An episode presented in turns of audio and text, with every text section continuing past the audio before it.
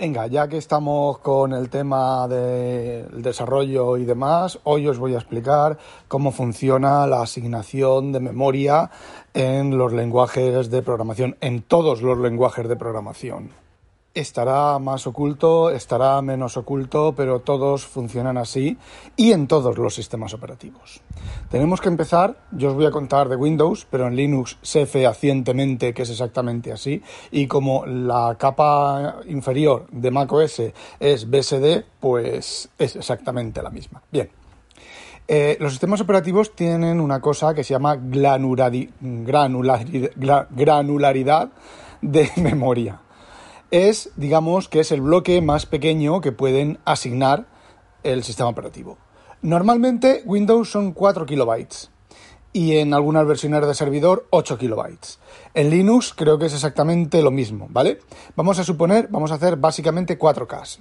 Entonces, si tú en tu programa quieres guardar un entero de 4 bits, 4 bytes o un entero de 8 bytes, o una, una estructura que tiene 16 bytes, 12 bytes, 14 bytes, 50 bytes. Si tú le pidieras al sistema operativo un, el bloque de memoria mínimo, aunque tú le digas al sistema operativo, oye, asígname 16 bytes, ¿vale? Vamos a suponer 16 bytes. Asígname 16 bytes. Bueno, pues el sistema operativo sí te asigna 16 bytes, no, te asigna 4K y te devuelve un puntero a los 4K.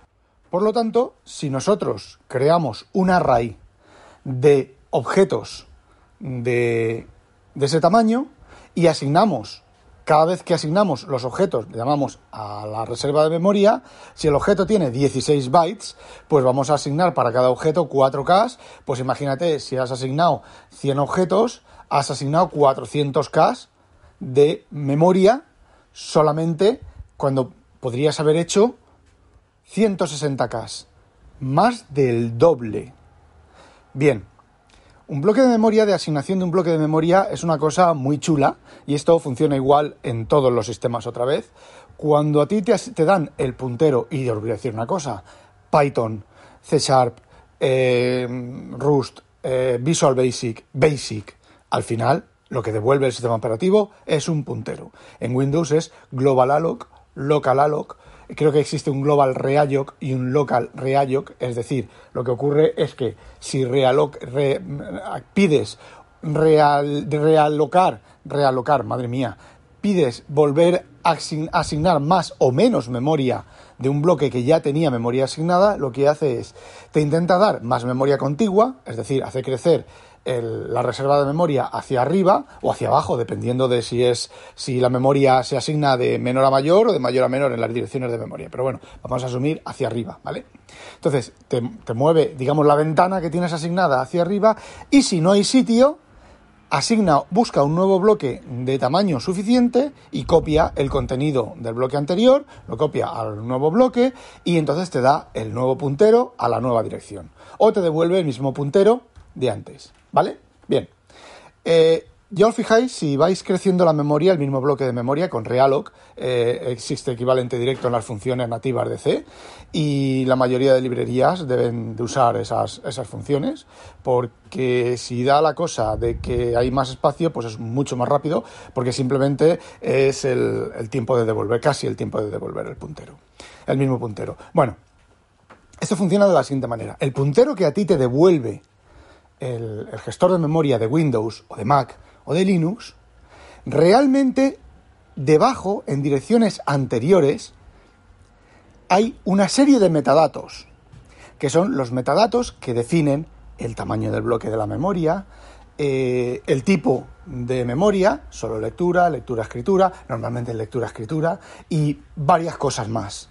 Por ejemplo, C Sharp, que tiene recolector de basura, bueno, eso lo explicaré más tarde. Bueno, entonces, ¿qué es lo que ocurre? ¿Qué es realmente la memoria en el sistema operativo? La memoria en el sistema operativo es una lista enlazada de bloques de 4 kilobytes. Mentira, un poquito menos porque esos, para asignar el bloque y para tener granularidad, esos, esos, metadatos están descontados de tu bloque. Evidentemente, si tú pides un bloque de 4K exactos, te va a asignar dos bloques y va a usar parte del, bloque anterior para eh, guardar los metadatos. Y esos bloques de memoria es simplemente una lista enlazada. Es decir, el bloque de memoria que tú tienes apunta en los metadatos, apunta un puntero al siguiente bloque de memoria asignado.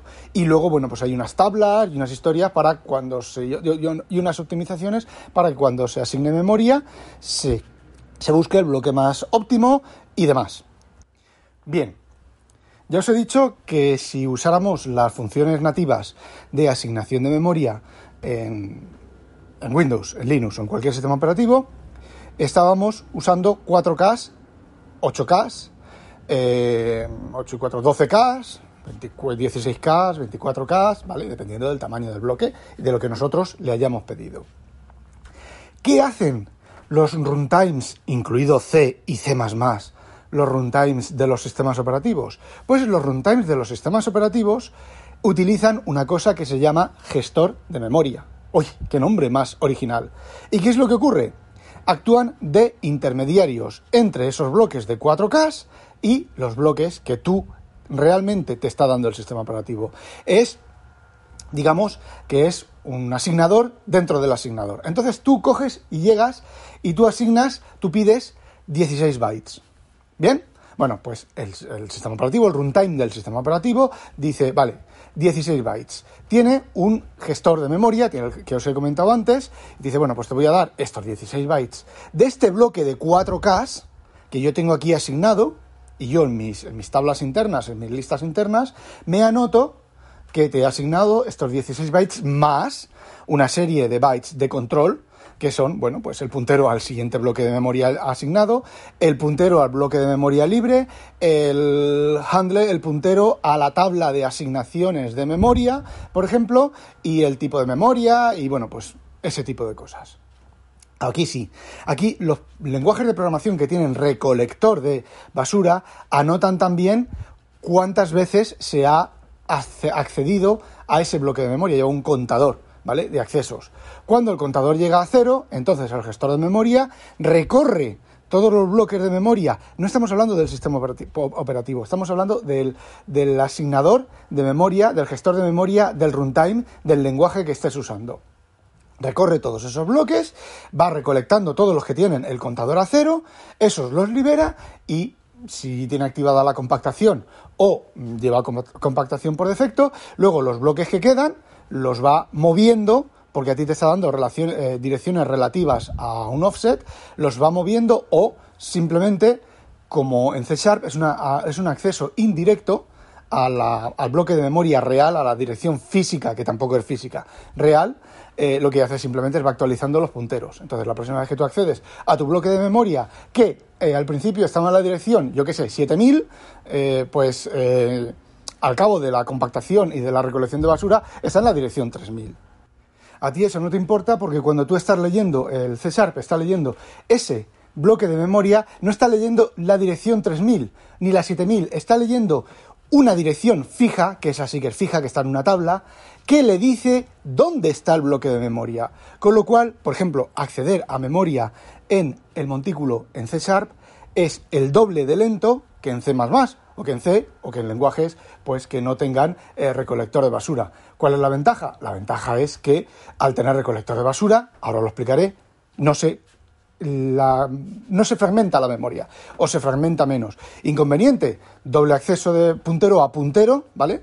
Eh, cuando entra el compactador de memoria, pues el sistema se ralentiza porque se bloquean, ya no se puede acceder mientras el compactador de memoria está ejecutándose, ya no se puede acceder a la memoria porque imaginaos que en el momento está un bloque, el programa principal, el programa está leyendo un bloque de memoria, actúa el compactador quita la dirección de memoria de real donde estaba el bloque, lo mueve a la, a la, a la nueva, pero como el programa tenía el bloque, la dirección anterior, pues va a escribir en, normalmente en memoria libre, ¿vale? O no, o en memoria de otro bloque, incluso en memoria de otro proceso, incluso de otro proceso, no, de otro thread, eh, incluso pues reventar un un segmentation fault eh, porque he intentado leer o escribir memoria de otro proceso. Entonces es por eso, cuando si programáis en C Sharp, os daréis cuenta que, madre mía, que habéis o habréis oído comentarios por ahí, joder, qué caída de rendimiento cuando actúa el recolector de basura, claro, porque bloquea todos los accesos a memoria. Bueno, pues por lo menos C++, ¿vale? El runtime de C y de C++, cuando tú haces new, cuando tú haces delete, cuando tú haces malloc, cuando tú haces eh, free, eh, todo ese tipo de cosas son llamadas a funciones del runtime, del motor de ejecución, por eso en, Visual C, en Visual C++, más, tenéis que instalar el, los runtime de C++, ¿vale? Entre otras muchas cosas está el gestor de memoria. Ahora creo que lo han quitado, pero hace unos años tú podías decirle al gestor de memoria qué patrón de asignación y liberación de memoria quieres. Había tres. El primer bloque, que encuentre libre, el bloque más óptimo y el tercero ya no me acuerdo cuál es, pero recuerdo que había tres. ¿De qué manera funciona? Bueno, cuando tú haces un new o un malloc a un bloque de memoria, pues eh, vas a reservar 16 bytes. Si tienes el primer bloque, empieza a recorrer, porque al fin, a fin de cuentas es una lista enlazada, como mucho es un árbol, es un árbol de decisión, ¿vale? Bueno, es un árbol. Eh, puede ser un árbol balanceado, pero para la asignación de memoria no creo que sea un árbol balanceado, simplemente es un árbol, ¿vale? Entonces, ¿qué es lo que ocurre? Empieza a buscar un hueco libre. Eh, según el gestor de más óptimo, lo que hace es que recorre toda la memoria para encontrar el bloque más cercano a los 16 bytes. Cuando encuentra uno de 16 bytes, con 16 bytes quiere decirse 16 bytes más los metadatos, que a lo mejor son 20 bytes, 24 bytes, 25 bytes, eh, realmente no es así, realmente está alineado a, memoria par y a 8, creo que es a 8 bytes, porque, bueno, pues para así es más fácil y más rápido el acceso a, la memoria desde el sistema operativo y desde el procesador. Bueno, pues cuando encuentra eh, un bloque del tamaño exacto, pues te da la memoria. Si no lo encuentra, pues ha recorrido todos los bloques de memoria libres, toda la memoria la ha recorrido, toda la memoria asignada la ha recorrido, asignada del sistema operativo, la ha recorrido y eh, no encontró un bloque. Entonces te devuelve el bloque más óptimo, más cercano a los 16 bytes que tú quieres el sistema, el sistema más el, otro, el otro sistema de asignación de memoria, pues simplemente empieza a recorrer el, bloque, los bloques de memoria libre y el primero que encuentra lo parte, te da tu parte si no tiene el tamaño adecuado, te da tu parte, eh, reasigna, eh, asigna ese, bloque a tu, a tu, a tu puntero y el, el, resto lo vuelve a poner en la memoria, en la memoria libre. Si no hay bloques de tamaño suficiente en la memoria, pide al sistema operativo un nuevo bloque, no va a pedir un nuevo bloque, a lo mejor pide, eh, no sé, dependiendo ya de unos cálculos y tal, bueno, pues si el programa resulta que ahora tengo asignados 16 eh, K de memoria en el montículo, pues voy a pedir otros 16 K. Si resulta que tengo 128K, eh, pues no voy a pedir 128K, voy a pedir 64K. Hay un algoritmo por ahí que cada, cada versión de Windows, cada versión de runtime, pues se cambia porque se optimiza, se obtiene telemetría y se encuentra el, sistema más, más óptimo. ¿Cuál es la diferencia entre, entre estas dos técnicas de asignación de memoria? Pues que la óptima fragmenta menos la memoria que la más rápida, pero la más rápida es más rápida, a veces es sensiblemente más rápida. Y aquí es donde entra el problema en C y en C++ y en los lenguajes que no tienen recolector de basura, en la fragmentación de memoria, que puede llegar a ser un problema muy, muy serio. Yo en Embarcadero me encontré una, una parte de una aplicación que tenía un gestor de memoria antiguo, y que desperdiciaba un montón de memoria. Lo que pasa es que me fui, antes de, optimizar aquello y terminar de optimizar aquello, me fui de embarcadero, pero había una parte que simplemente utilizaba el, protocolo antiguo de eh, tú asignas empiezas asignando un K, no tienes memoria, 2K, 4K, 16K, 32K, 128K, 256K, y llegaba un momento en el que como ibas duplicando, había un momento en el que no tenía suficiente memoria. La primera optimización que hice yo es, vale, pues si el siguiente bloque, que no puedo asignar el bloque entero, pido toda la memoria libre menos, menos, menos, menos. De aquí está el truco del almendruco. Menos un pequeñito bloque que ya he asignado, ¿vale? Para cuando me quede sin memoria y me salte la interrupción, me salte la interrupción, no me devuelva el asignador de memoria, que no tengo más memoria, pueda mostrar, no hay suficiente memoria reinicia la aplicación o eh, bueno, reinicia la aplicación o mm, eh, usa la versión de 64 bits de este programa si, eh, si la tienes, o bueno, no me acuerdo el, mensaje que, se, que, puse. Entonces, lo que había que hacer era cambiar el gestor de memoria por otro tipo de gestión de, gestor de memoria. ¿Por qué? Porque, porque una de las cosas de C y de C++ es que es facilísimo cambiar el gestor de memoria en su momento, simplemente, en C++, simplemente cuando a los objetos que creas, ¿vale? Cuando haces un, un list, eh, un, joder, un, eh, un genérico, un template, un, joder, joder, un vector, un array, una cadena, le puedes pasar en la plantilla, ¿vale? Cuando tú haces eh, vector, std vector, abrir llave, eh, string, cerrar llave, tú ahí puedes poner coma y el siguiente parámetro es un gestor de memoria, una clase que hace de gestor de memoria. En, el string, la cadena string que ver, es tipo por librería, pero casi se considera tipo nativo, también string, abres llave, vchart, cerrar llave, por si, si quieres que sea ANSI, si quieres que sea, eh, perdón, Unicode, si quieres que sea ANSI, char, coma y el gestor de memoria incluso para dependiendo de qué colección quieras tener, dependiendo de qué algoritmo quieras usar, le puedes tener diferentes gestores de memoria. Eso, hasta donde yo sé, solo lo tiene eh, C++. Bueno, pues también en C había una forma de sustituir el asignador de memoria eh, por defecto. De hecho, había una forma de, decirle que qué estrategia de asignación de memoria querías y eh, también reemplazar por completo el gestor de memoria por el tuyo propio. Y aquí es donde viene el truco del almendruco. Hay soluciones comerciales de gestores de memoria con recolección de automática de basura para C y para C++. Con lo cual, yo no, no los he usado nunca, absolutamente nunca, pero sé que los hay, se pueden comprar, y me imagino que habrá hasta, hasta open source. ¿Y qué es lo que ocurre? Sustituyen estos gestores de memoria por su propio gestor de memoria. Entonces, el inconveniente es que tienes que utilizar las funciones que ellos te proporcionan. Por ejemplo, para C ya no puedes acceder directamente a un array normal, o, accedes a un array con puntero, nombre del array, eh, llaves, y entonces sí que creo que te lo entiende, te lo reemplaza, pero en C++ el manejo es directo porque sobrecarga todos los métodos de, las llaves, de los paréntesis, de los punteros a, todo eso lo sobrecarga y utiliza el, gestor de memoria que ha instalado. Eh, evidentemente se ralentiza todo el, programa porque ahora ya está accediendo como C está accediendo a un puntero a un puntero. Simplemente es, así de sencillo.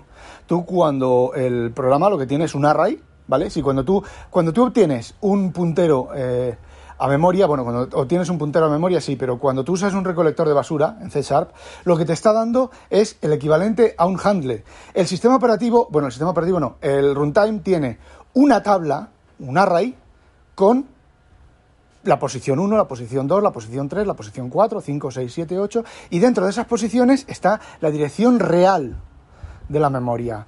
¿Y qué es lo que hace el gestor de memoria? Cuando tú haces un new con recolección de basura o cuando haces un new sí, sí, con recolección de basura o usas C Sharp, él simplemente dice, vale, eh, voy por el bloque 77, vale, pues le voy a devolver, le voy a devolver 77 como el puntero de la memoria asignada. Y entonces el, runtime, en este caso, si el C Sharp está integrado en el sistema operativo, en el sistema operativo, en el, en el lenguaje, simplemente dice, vale, me voy a la dirección 77 del array de asignaciones de memoria y salto a la dirección que hay ahí, que en principio pues es un salto, un salto indexado. Eh, no hay mucha, hay pérdida de tiempo, pero no hay mucha eh, pérdida de tiempo. Ojo, por lo menos en los, en los Intel. Y bueno, una cosa que no os he contado antes es que cuando el sistema operativo te asigna a ti memoria mediante Global Alloc o el equivalente de Linux o de Mac, eh, no te está dando memoria. La dirección que te da no es una memoria física, es una memoria virtual. Luego aquí ya entran cosas, muchas cosas como el compactador de memoria del sistema operativo, la memoria virtual, cuando el sistema operativo está bajo de memoria o cuando el sistema operativo decide, todos esos bloques que con Global Alloc y, y Local Alloc y demás, que en Windows eh, de 32 bits y de 64 no hay diferencia entre Global y Local, sí que la había en Windows 3.1 y en Windows 95 y en, bueno, las versiones de 16 bits o cuando los programas se ejecutaban con eh, compatibilidad de 16 bits, simplemente era, eh, básicamente, el, sistema operativo tenía el montículo global del sistema operativo, ¿vale? y el montículo local de cada aplicación. Si del espacio de direcciones, no me, acuerdo, eran 16 megas, ¿vale? Pues eh, tú hacías local alloc y te daba memoria del bloque del propio sistema del propio de la propia aplicación de la reserva de memoria de la aplicación de esos 16 megas de, que forman parte de tu aplicación. Si hacías un global alloc te daba eh, acceso a memoria a la memoria global del, del, sistema que no estaba en tu en tu proceso, pero y era más lento porque esa, memoria estaba compartida con todo el sistema operativo, hay que bloquear, hay que bloquear la memoria, hay que eh, hay, ¿cómo era? Memblock, no me acuerdo. Hay una función para bloquear la memoria en que ya no son ya no son necesarias, pero en su momento sí que eran necesarias para decir al sistema operativo, "Hey, memoria virtual, memoria global, bloqueo, que voy a acceder." Accedías y desbloqueabas. Y si se te olvidaba bloquear, pues ya esos Windows, esas, veces que el Windows empezaba a ir a trompicones, a saltitos, tic, tic, tic, tic, pues podía ser simplemente porque una aplicación se le había olvidado desbloquear un Global Alloc. Bueno, pues todo eso que te dan direcciones, te dan direcciones virtuales. Están en una. Pero esto ya entra dentro, esto ya casi mejor, Sam, de Yo Virtualizador. Posiblemente lo haya explicado en alguno de sus podcasts, o lo puede explicar mejor que yo, que lo que hace, bueno, pues una traslación a la memoria física. Entonces tú puedes pedirle a Windows, a Windows le puedes pedir, dame 16 GB de RAM cuando tienes 4 GB de RAM solamente, y Windows te da 16 GB de RAM. Eh, posiblemente 15,9 estén en el espacio de intercambio guardados en disco.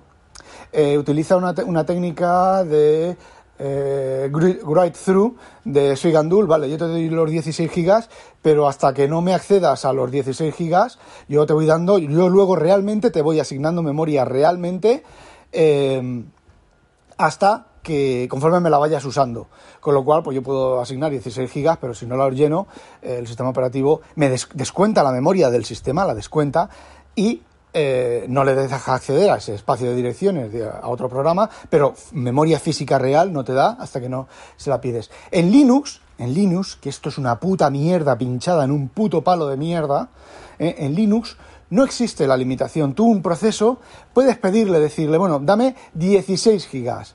Imagínate, cinco procesos pidiendo 16 gigas cuando el espacio total son 32 gigas. ¿Vale? Incluso, incluyendo el archivo de intercambio. ¿Qué es lo que ocurre? Cuando la suma de todos los procesos lleguen a los 32 gigas y el siguiente proceso pida más memoria, el sistema operativo revienta. Revienta. Eso en Windows no pasa. En Windows lo que hace Windows es que se vuelve lento porque empieza a hacer intercambio de disco y aumenta el tamaño del espacio de intercambio de disco y lo sigue aumentando, pero no te va a devolver que no tiene memoria. Lo que ocurre es que tenemos poca paciencia y que al cabo de mm, dos minutos estén mirando ahí la pantalla, le damos al botón de reset y ya está. ¿vale? Pero si esperas con la suficiente paciencia, puedes cerrar las aplicaciones, que la aplicación que está gastando mucha memoria, puedes matarla y, el sistema se recupera, ¿vale? Le cuesta un poquito después de que has matado la aplicación que te está asignando memoria que realmente no necesita para nada, que es una fuga de memoria.